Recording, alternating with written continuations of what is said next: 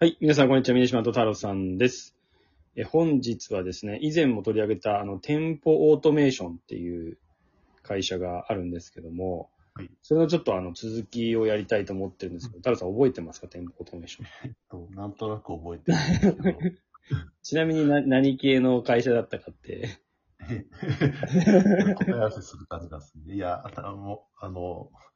ぶっちゃけちゃんと覚えてないですけど、店舗のなんか、オートメーションに関わることやってるんです。か AI 関係です。まあ、あの、いい線いってるっちゃいってるかもしれないですけど、とにかくあの、だから、電子部品を作るときに、なんかその、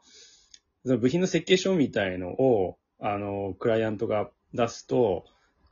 クラウドに上げると、それがこう、まあ、クラウド上ですぐにまあ、どれぐらいの納期で、はいどれぐらいの金額でって出してくれて、かつ、その制作まで一貫してやってくれるみたいな。はい。まあ、そういうアメリカの会社、スタートアップなんですけども、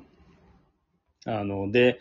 まあ、あの、すごいなんですかね、えっと、その当時、昨年11月にこれ取り上げて、で、結構はい。そのお客さんとかも、なんかその GE 関連とか、ロッキード・マーチンとか、まあ、そういう、まあ、グローバルでも名だたる防衛系とか医療系の会社さん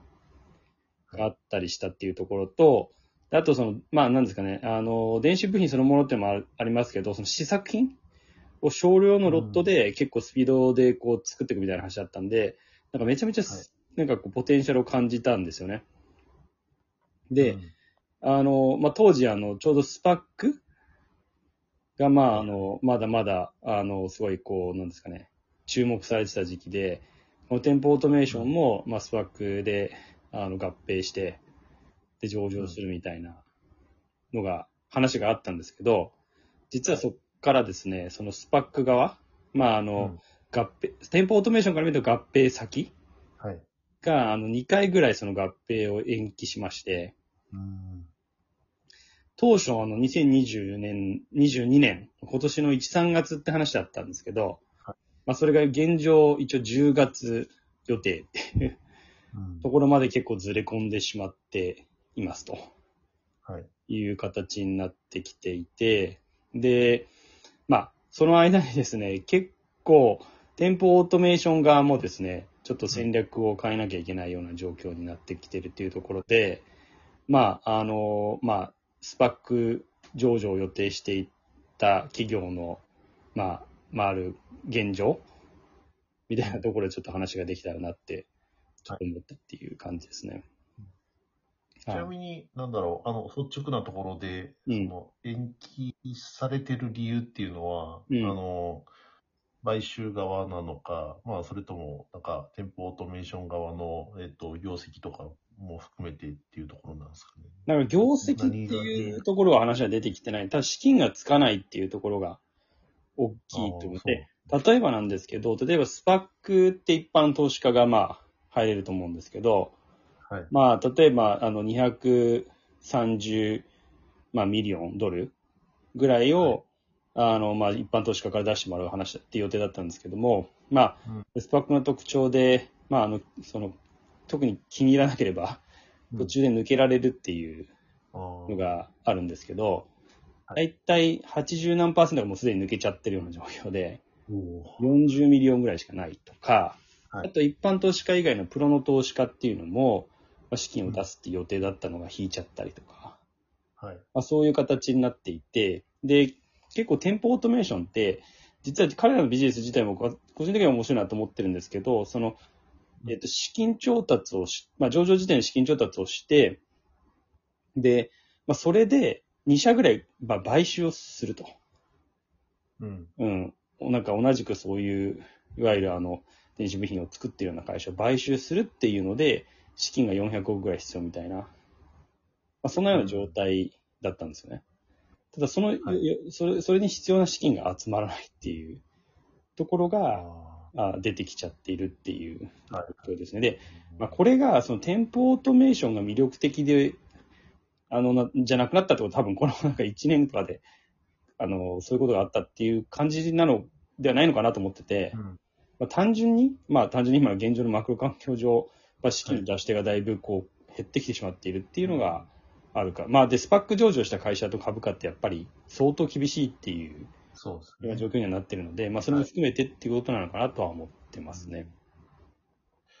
今、実際って、その、スパック上場の数自体っていうのは、峰島が知ってる限りで言うと、減ってきてる感じなんですか？ここ最近で言うと。なんかい、まあそうですよね。スパック上場、なんかその、スパック自体は結構残ってて、はい。あの、まあ、あスパック自体は上場したまんま、その買収先とか合併先うん。をすごい探している会社が多いっていうのは、あの、よく聞きますよね。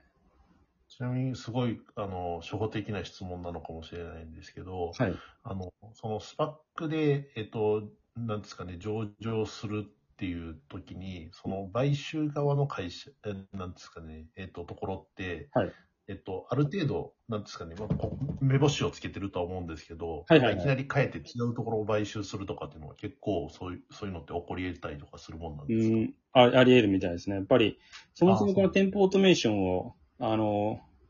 と買収、えっと、合併しようとしてる、まあそのスパック側っていうのがエースコンバージャンスっていう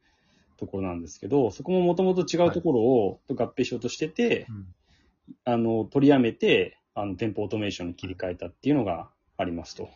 うんいう感じですね。ちょっとごめんなさい、理由は忘れちゃったんですけど、はい。そういう感じで切り替えるってことは実際あるんですけど、ただ、あの、えっと、その、スパック側も、なんかその領域っていうのは決まってるので、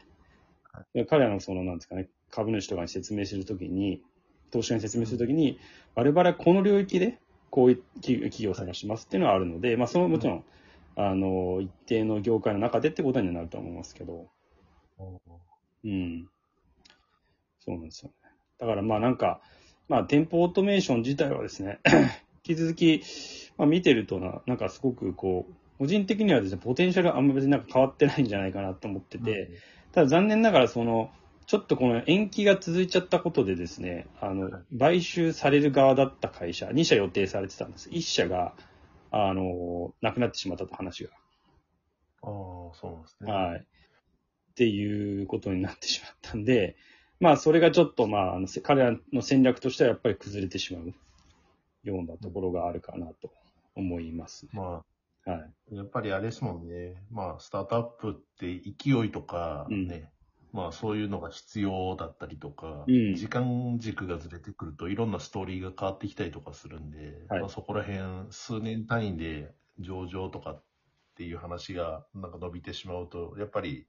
相手先があったりとか、まああと社内でもね、あの、やっぱりなんか辞めていく人も多くなったりとかっていうので、いろいろ変わってきますよね。そうなんですよね。まさにその買収される側の会社もですね、まあ、ずっと待ってるわけ